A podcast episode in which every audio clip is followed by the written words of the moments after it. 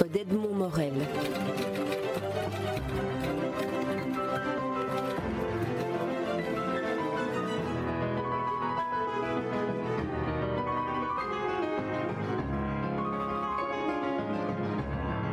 Benjamin Beneteau, dans le, dans le générique des albums Alter Ego que publient les éditions Dupuis, vous êtes au décor. On peut dire que vous êtes le chef décorateur de, de cette série. Alors être chef décorateur d'une série qui se passe aux quatre coins du monde, dans mille lieux différents, ça représente une tâche euh, éléphantesque. Comment avez-vous fait? Eh bien, euh, ça représente une, une, grosse tâche et c'est effectivement pour ça que le travail était compartimenté d'un côté euh, Mathieu au personnage et moi au décor, parce que euh, bah, au niveau de la documentation déjà, euh, c'est le premier travail, c'est un, un, travail de recherche, euh, donc c'est un travail très intéressant d'ailleurs, où à chaque fois que je qu'on qu me demande de dessiner une, une ville différente, un, un, environnement différent, je me renseigne le plus possible euh, pour rester cohérent et rester le plus proche de la réalité. Euh, ça, c'est le premier travail. Ensuite, c'est un travail euh, plus euh, bah, de, de, dessin où j'essaie de, rendre hommage le mieux possible au, storyboard de Mathieu, qui est souvent très déjà très complet et donc ça implique parfois des plans que si moi j'avais fait le storyboard je me serais évité de j'aurais évité certaines difficultés. Là je, suis de toute façon confronté à ces difficultés. Ça permet vraiment une vraie richesse au final puisque je peux donner toute mon énergie dans le décor alors que Mathieu peut donner toute son énergie dans les personnages et ça permet une vraie richesse euh, au, au, niveau de, la planche finale. Une, vraie euh, manière d'approfondir chacune euh, chacune des facettes. Et au-delà de, de, du directeur de la, de la des, comme, pardon, euh, du directeur chef décorateur, chef décorateur hein, au-delà au du fait d'être chef décorateur je pourrais dire aussi accessoiriste parce que c'est aussi un travail euh, un travail d'observation et de recherche dans la vie de tous les jours parce que une simple salle de, bureau on peut remarquer qu'il y a plein plein comme celle où on est actuellement on peut remarquer qu'il y a plein plein d'éléments euh, auxquels on ne pense jamais mais qui sont nécessaires à, dessiner des, simples bouteilles d'eau jusqu'au téléphone comment est-ce qu'on dessine un téléphone, pardon, euh, des chaises, de toutes sortes de livres qui permettent euh, vraiment, ce sont des choses que le lecteur ne voit pas mais perçoit. Donc j'essaye je, je, à chaque fois de donner une perception, une perception la plus juste possible au lecteur pour qu'il ne se sente pas dérangé par un manque, euh, qui, se dise tiens, je sais pas pourquoi ça me paraît pas très réaliste, simplement parce qu'il manquerait, euh, il manquerait des feux dans une rue ou il manquerait euh, des mobiliers dans une pièce. tout ça, j'essaie de, pousser d'avoir une vraie une vraie cohérence, un vrai respect de la, pour, pour que le lecteur ne réfléchisse plus au décor, n'y pense plus et, et l'impression de, de, vraiment lire l'histoire sans que rien ne le, le, dérange.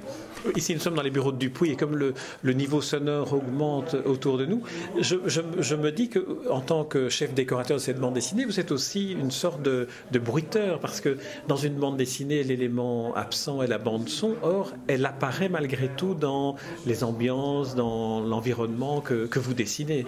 Euh, oui, alors là, par contre, euh, je dois rendre ce qui est à César. Euh, c'est Mathieu qui s'occupe des, bruitages ensuite, qu'il rajoute euh, sur, la, sur la planche finie. Et donc, euh, euh, bah, même si je donne graphiquement certains effets pour certains effets sonores, c'est Mathieu ensuite qui, qui ajoute les, les, bruitages. Et c'est vrai que c'est une partie importante parce que ça donne, ça donne une vraie bande son à certaines séquences qui, qui, qui même si parfois ça peut paraître de loin assez, assez particulier de voir une grosse inscription, euh, ça, donne une vraie valeur, euh, ça, donne on, entend le son d'une certaine manière. Alors, on, sait que cette série Alter Ego est constituée pour la, première partie qu'on en connaît de, six albums. Est-ce qu'à un moment donné, il n'y a pas un, une sorte de, panique pour le, pour le dessinateur, pour le décorateur que vous êtes, de se trouver devant autant de décors différents destinés à servir autant d'interprétations? 720 avait avait calculé euh, Mathieu Rennes. Euh, Est-ce que, en tant que euh, dessinateur de, de tout l'environnement dans lequel évoluent ces, ces, protagonistes dans cette action, est-ce qu'à un moment donné, on n'est pas pris de vertige? En fait, j'ai la, chance d'avoir encore, comment dire, l'inconscience de la jeunesse. Comme c'était mon premier travail, je me suis lancé dedans sans, essayer de me poser ce genre de questions au départ. Et puis évidemment, au cours du travail, on s'est rendu compte de l'ampleur de la tâche. C'est pour ça qu'on a, cherché de nouveaux collaborateurs. Donc je réalise au final les décors de trois albums et demi, on va dire, parce que les, trois autres sont, euh, réalisés par euh, un autre collaborateur, euh, Luca Herbeta, avec lequel je travaille aussi sur, un, sur le dernier album qui sortira en octobre. Et, et en fait, c'est quelque chose, c'est un travail de tous les jours. Donc c'est, je ne me dis pas, je dois faire tout ça, je, je dois gravir cette montagne, parce qu'à ce moment-là, je n'ai plus aucun courage. J'essaie de me concentrer à chaque fois sur ce que m'envoie Mathieu, ce que je reçois comme storyboard. Je me dis, bon, ben, j'ai telle planche à faire pour la fin de la semaine, j'ai ça et ça à faire pour aujourd'hui. Et c'est en faisant, en gravissant chaque jour une marche que je me suis rendu compte qu'au bout d'un moment, je, montais un immeuble et des montagnes entières. Donc c'est important de, de, restreindre le travail jour par jour et de se concentrer euh, là-dessus. Euh, vous dites que c'est votre, votre premier, euh, première bande dessinée. Quel, est votre, votre parcours? Alors, en fait, je suis sorti de l'école Saint-Luc de Bruxelles en 2005 et euh, de là, euh, j'ai tenté de développer mes propres projets avec un ami scénariste. Euh, et finalement, ça n'a pas abouti, mais ça a permis que, comme je connaissais l'organisateur de la fête de la BD d'Andenne, particulièrement, Tony Larivière, il m'a mis en contact avec Mathieu Rennes qui cherchait quelqu'un pour travailler sur les décors. Donc c'est comme ça que je suis arrivé dans l'aventure. Et donc ça, a convenu. C'est comme ça que j'ai commencé mes premiers, que, j'ai pu signer mes premiers contrats et, et me lancer dans l'aventure Alter Ego. Est-ce que vous faisiez euh, euh, de façon indépendante? Et étaient aussi les dessins réalistes euh, ce type de, bande dessinée là ou bien vous étiez dans un autre univers?